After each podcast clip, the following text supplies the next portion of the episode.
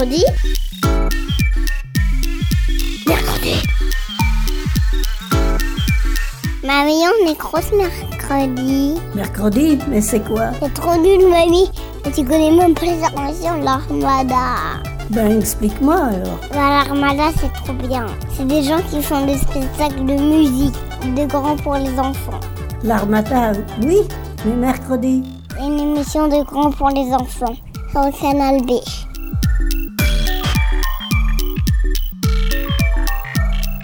Bonjour petits auditeurs et petites auditrices de mercredi. Aujourd'hui, Marine et Marina vous ont concocté une émission minérale et flamboyante puisque c'est une émission spéciale volcan. Les volcans façonnent notre planète, ses reliefs. On en compte plus de 10 000 dans le monde. Si les trois quarts de ces volcans sont sous l'eau, il reste encore 1500 qui sont en activité sur Terre aujourd'hui. Pour mieux comprendre leur mécanisme, nous avons eu le plaisir de rencontrer Aline Pelletier, scientifique et directrice de l'Observatoire volcanologique du Piton de la Fournaise à l'île de la Réunion, l'un des volcans les plus actifs du monde avec Kilauea à Hawaï et l'Etna en Italie.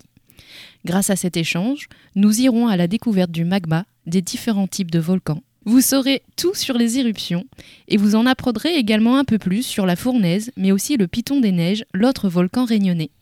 Il paraîtrait aussi que les volcans chantent des mélodies, mais chut, on n'en dit pas plus.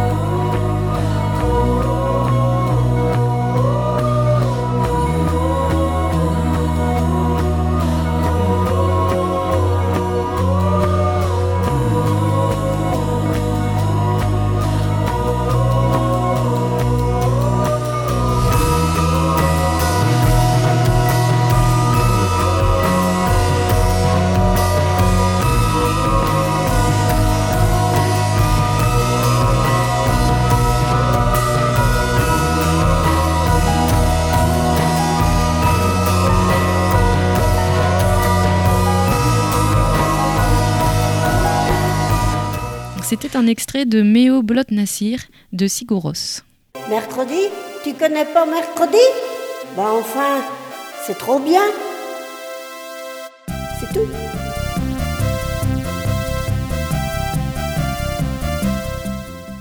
Avant toute chose, il est bon de se demander ce qu'est un volcan.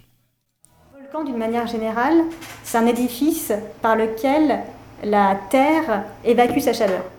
Comme vient de nous l'expliquer Aline Pelletier de l'Observatoire volcanologique, un volcan, c'est une montagne en forme de dôme ou de cône et il peut être terrestre ou sous-marin. Un volcan, ça émet des matières venues des entrailles de la Terre, de la lave, des cendres, et on appelle ça une éruption. On vous expliquera un peu plus tard comment ça fonctionne. Mais pour commencer, on peut se demander comment les volcans se sont formés. Alors il y a plusieurs possibilités et cela se passe très loin sous nos pieds au niveau des plaques dites lithosphériques. En fait, l'écorce terrestre, elle est composée de huit grandes plaques. Il y a euh, la plaque eurasienne, l'africaine, la nord-américaine, la sud-américaine, la Nazca, la pacifique, l'indo-australienne et la plaque antarctique. Ces plaques, en fait, elles bougent et de ces mouvements souterrains peuvent naître des volcans. Alors par exemple, si deux plaques s'entrechoquent et que l'une passe sous l'autre, un volcan va se créer. Et on appelle ça le volcanisme de subduction. A l'inverse, si deux plaques s'éloignent l'une de l'autre, elles laissent s'échapper du magma, ce qui va créer un volcan, et là, c'est le volcanisme de divergence. Et parfois, ce sont les plaques elles-mêmes qui craquellent et laissent apparaître ce qu'on appelle un point chaud. L'île de la Réunion est née d'un de ces points chauds il y a au moins 3 millions d'années. La directrice de l'Observatoire du Piton de la Fournaise nous disait que la Réunion est issue en fait d'une chaîne de volcans qui a créé l'archipel des Mascareignes, les Maldives et une partie de l'Inde. Regardez sur une carte, vous pourrez tracer la ligne de cette chaîne volcanique et de tous ces petits points chauds. On peut classer les volcans en fait par leur couleur et c'est ce que nous raconte Aline Pelletier de l'Observatoire volcanologique. Et donc on a deux types de volcans. Pour faire simple, on a ce qu'on appelle les volcans gris ou les volcans rouges. Donc les volcans gris sont les volcans explosifs, donc avec des activités extrêmement violentes, avec des, des nuées ardentes, euh, des, des panaches de cendres qui sont émis dans l'atmosphère. Et les volcans rouges, ou volcans effusifs, comme le piton de la fournaise, on a essentiellement des fontaines de lave et des coulées de lave.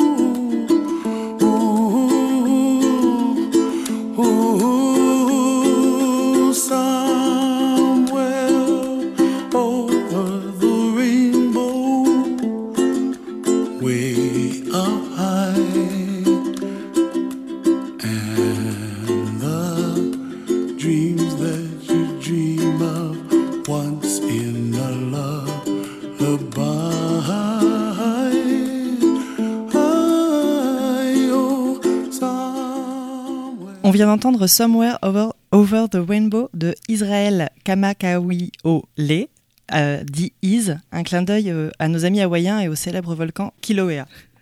À La Réunion, il y a deux volcans. Le plus jeune et le plus fougueux d'entre eux, le Piton de la Fournaise, qui est toujours en activité, et son vieux cousin, le Piton des Neiges. C'est ce volcan qui est sorti de l'eau en premier.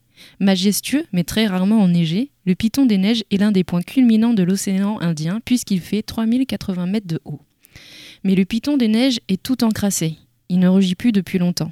De volcan rouge, dans sa jeunesse, il s'est transformé en volcan gris avant de s'endormir.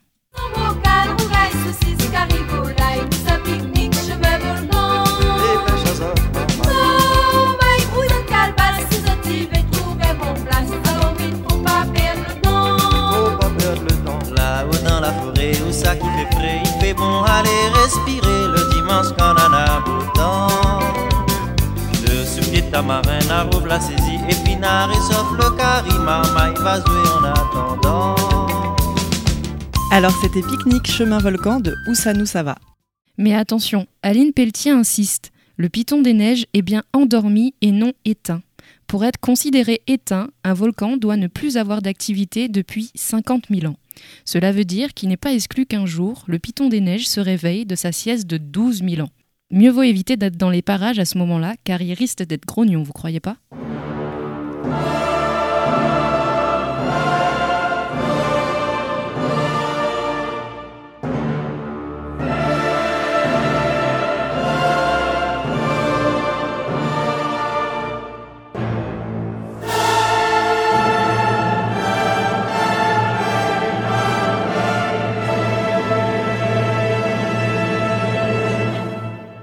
Cette musique qui illustre parfaitement le grognon volcan était Carmina Burana, le morceau O Fortuna. Mercredi, l'émission des enfants. Et des grands. Mais pour définir les volcans, tout à l'heure, on a évoqué le magma.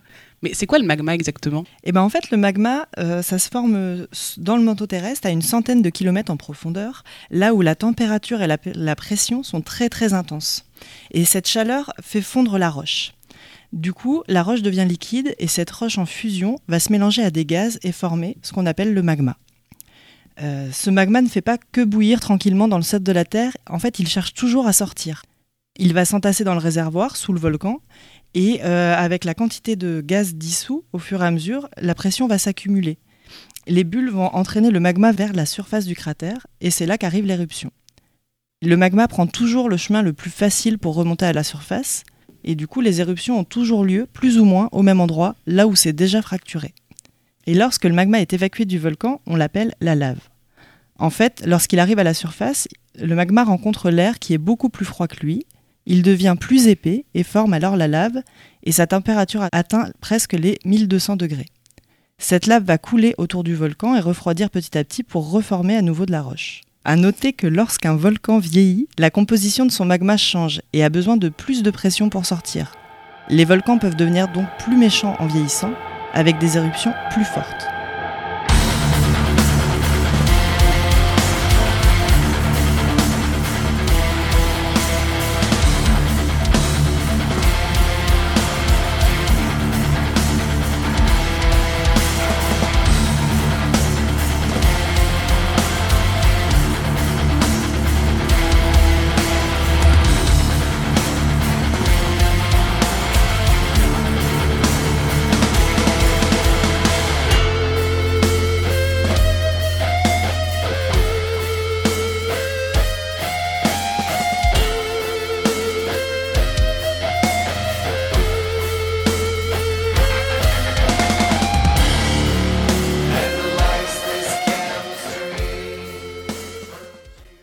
Venez d'entendre Magma du groupe Gojira.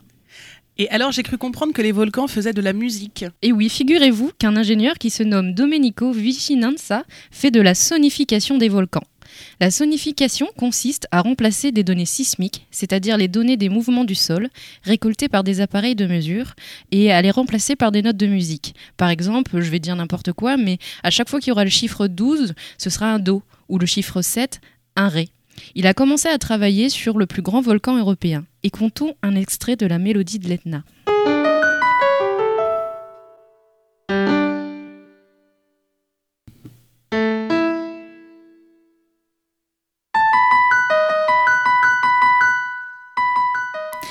C'est très euh, contemporain, on va dire. Depuis, Domenico Vicinanza parcourt le monde pour enregistrer la musique des volcans. Ainsi, il compare les mélodies, les étudie pour essayer de détecter les signes distinctifs des éruptions. On le disait tout à l'heure, les volcans se caractérisent par des éruptions.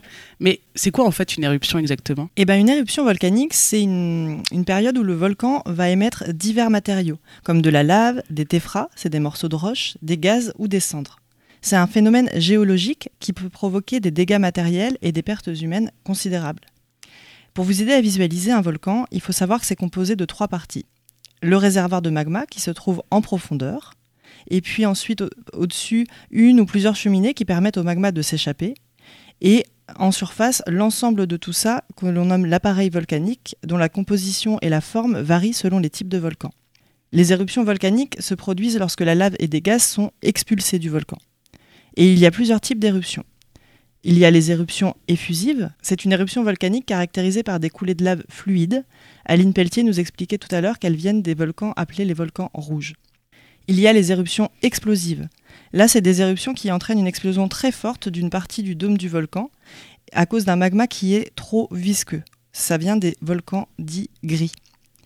Les conséquences d'une éruption volcanique sont des mouvements de population. En fait, les personnes sont forcées de fuir les flots de lave qui s'écoulent du volcan. Les éruptions volcaniques causent souvent des temporaires pénuries alimentaires et des glissements de cendres euh, que l'on appelle lahars. Mais alors comment est-ce qu'on peut prévoir une éruption? Alors dans la plupart des cas, un volcan avertit toujours, même les moins sympas. L'ascension du magma vers la sortie s'accompagne toujours de, déformations et de mouvements qui se manifestent par de petits séismes. Il y a aussi des émanations de gaz dont certaines ont une odeur très particulière, ou alors des gaz qui vont euh, asphyxier la flore de façon significative. On va voir euh, beaucoup d'arbres mourir. Il a été aussi rapporté des changements dans la population dite non humaine, à savoir les changements de comportement des animaux notamment qui ont un sens plus développé pour ressentir ce type de changement. Pour finir, juste avant une éruption, un volcan entre en état de trémor.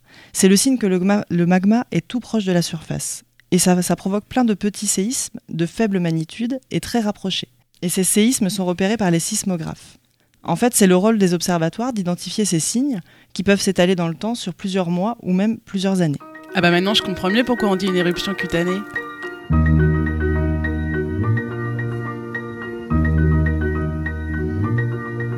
Il n'ira pas beaucoup plus loin. La nuit viendra bientôt. Là-bas dans le lointain les neiges du Kilimandjaro.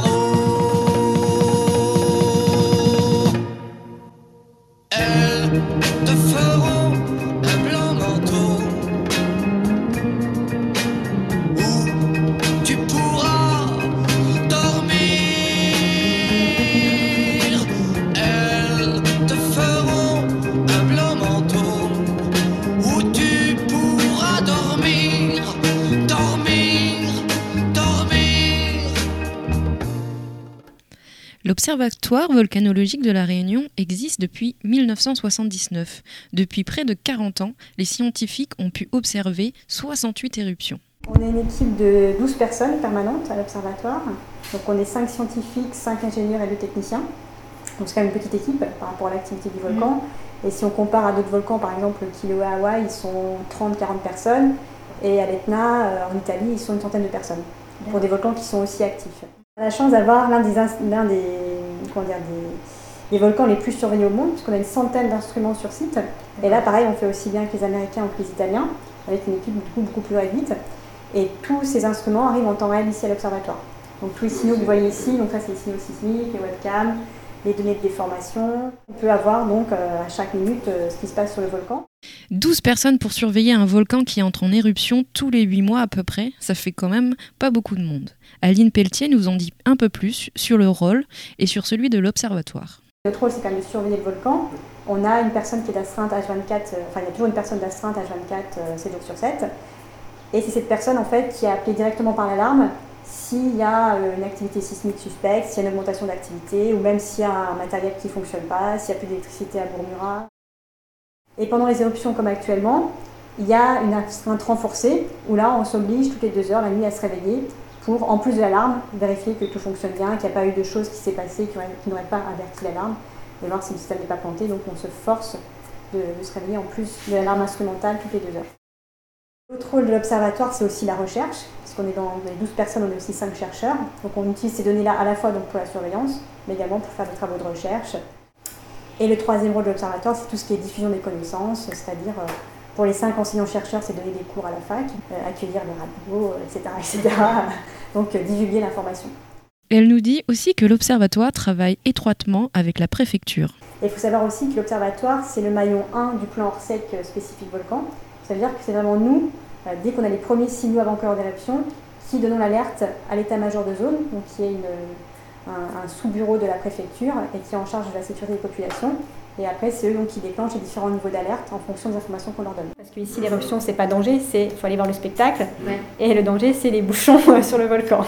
Donc, eux, il faut qu'ils puissent gérer aussi toute cette circulation et tout. Et oui, je confirme, c'est un beau spectacle, car j'ai eu la chance de pouvoir admirer deux ou trois éruptions dans ma vie. Et euh, je vous avoue que la plus belle, c'était en 1998, le jour de la finale de la Coupe du Monde. Mais alors, comment ça se passe? Comment tu t'es sentie à ce moment-là? Eh ben, c'était euh, quelque chose de plutôt euh, magique, incroyable. J'avais vraiment le sentiment d'être privilégiée. Parce qu'en fait, ce qu'il faut savoir, c'est qu'en 98, euh, les normes de sécurité n'étaient pas, pas les les mêmes euh, qu'actuellement.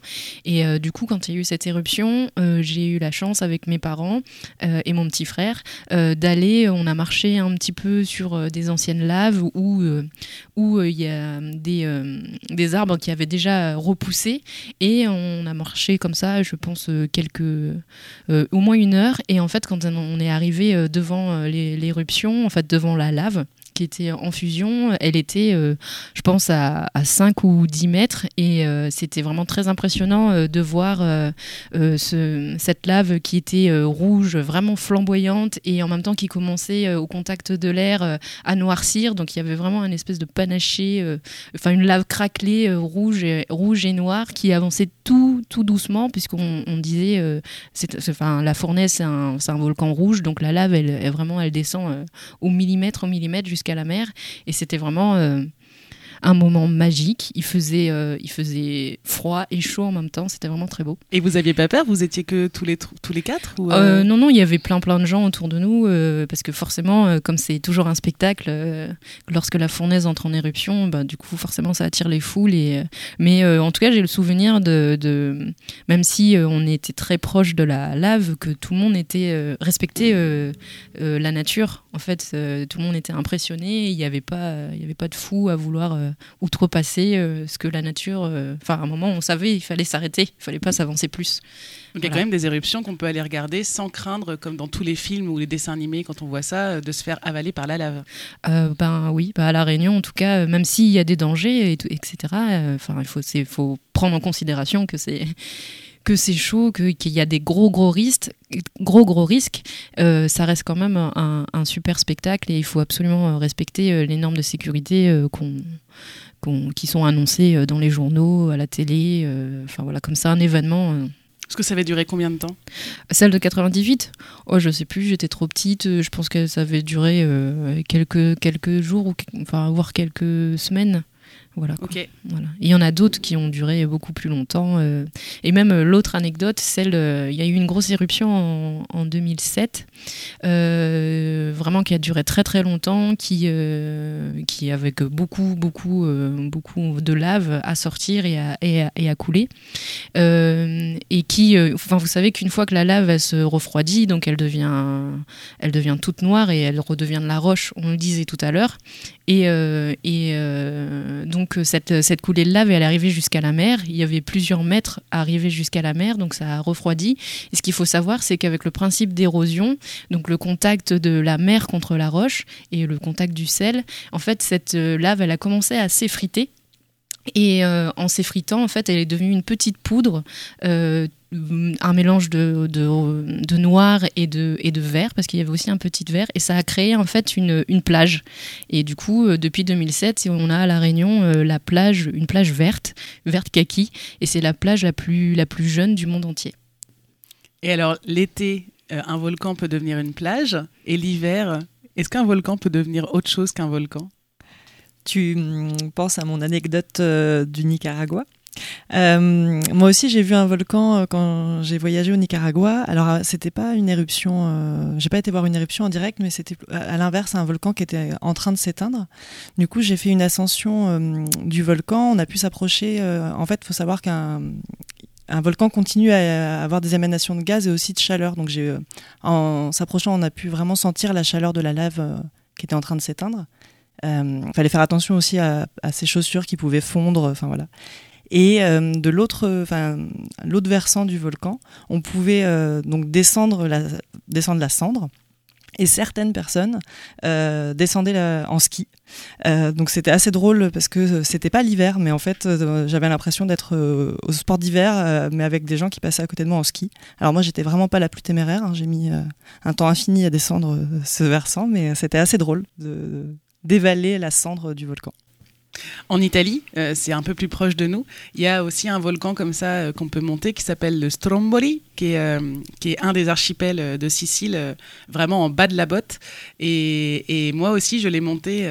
c'est une grande ascension, ça prend du temps, il faut être patient. Et en fait, on la, on la monte à la tombée du jour. Donc en plus, on voit un coucher de soleil magnifique, des dégradés de couleurs, c'était vraiment génial. Et on arrive en haut et comme c'est un volcan actif, eh bien, il y a des moments où il est en éruption. Mais c'est pas des éruptions dangereuses, mais on le voit effectivement comme respirer. Et c'est trop beau. Il fait nuit et on voit euh, cette, voilà, cette, cette, cette lave. Et après, effectivement, on descend par derrière. euh, et là, on enfonce nos grandes jambes euh, dans la poudre. et c'est vraiment un super moment. Donc, c'est pas très loin. Faut, faut pouvoir y aller. Mais en tout cas, près d'ici, on peut aussi avoir accès à, à ce genre de choses. Mercredi. Mercredi è la migliore radio del mondo. Eh ben, merci beaucoup pour euh, cette émission euh, spéciale Volcan. Euh, on espère que ça aura donné envie euh, aux enfants de voir les montagnes différemment. Car oui, les montagnes, Au Puy-de-Dôme Il y a des volcans en, en France, oui, il en y a des vo- Auvergne. Mais justement, euh, Aline Pelletier, elle disait que euh, les, euh, les volcans d'Auvergne euh, ne sont pas éteints. Ils sont endormis aussi. Et en Bretagne, là où nos montagnes font 400 mètres, eh bien, j'ai appris il n'y a pas longtemps qu'à une époque, elles étaient aussi grandes que les Alpes. L'érosion. Merci à tous. Bonne journée. Mercredi. Mercredi. Mercredi. Mercredi. Mercredi. Mercredi.